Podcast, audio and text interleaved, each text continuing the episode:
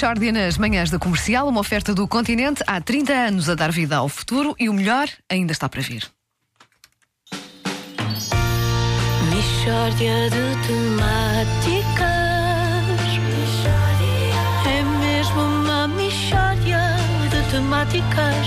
Oh, não há dúvida nenhuma que se trata de uma mixórdia de temáticas. É uma notícia de ontem do Jornal Público. Duas mulheres foram obrigadas a espremer leite das mamas em frente a médicos de saúde ocupacional para fazerem prova de amamentação e assim poderem continuar a ter horário reduzido. Connosco está o Dr. Orlando Lobato, autor deste procedimento. Doutor, isto ah, é um bocado esquisito. Não é, não, menina. Não é? É até bastante simples. Portanto, uma funcionária alega que está a amamentar, pois esguicha leite na nossa presença. Não custa nada. O que é que isto faz prova de amamentação?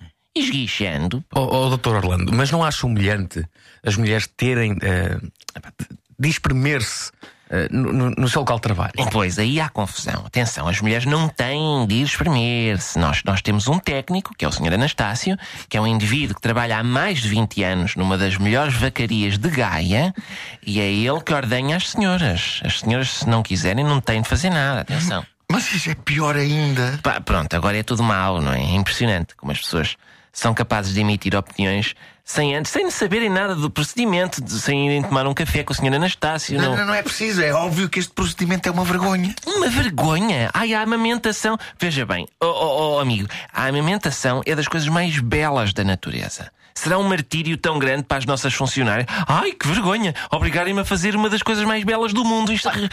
Olha, além de tudo mais, isto é discriminatório. Porque é que só as mulheres que amamentam é que são tratadas desta maneira? É, lá está, falso, falso. Nós estamos a implementar isto para todas as razões que as pessoas alegam para faltar ao emprego.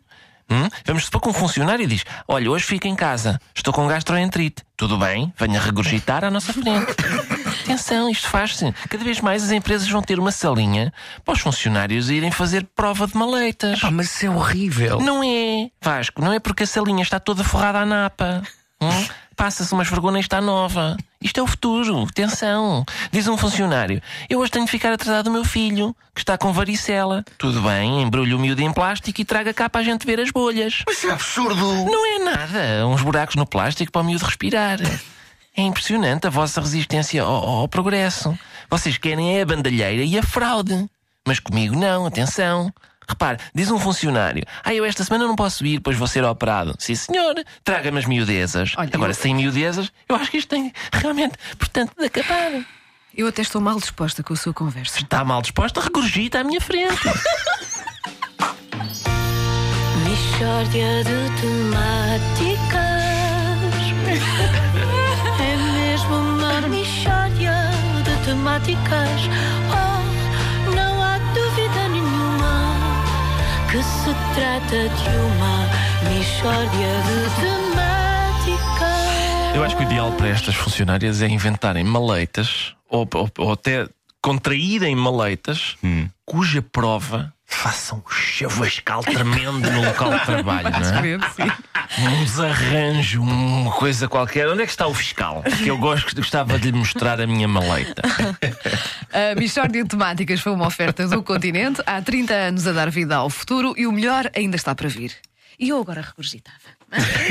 Olha, se fosses uma atriz como deve ser, Era o que faria. exatamente.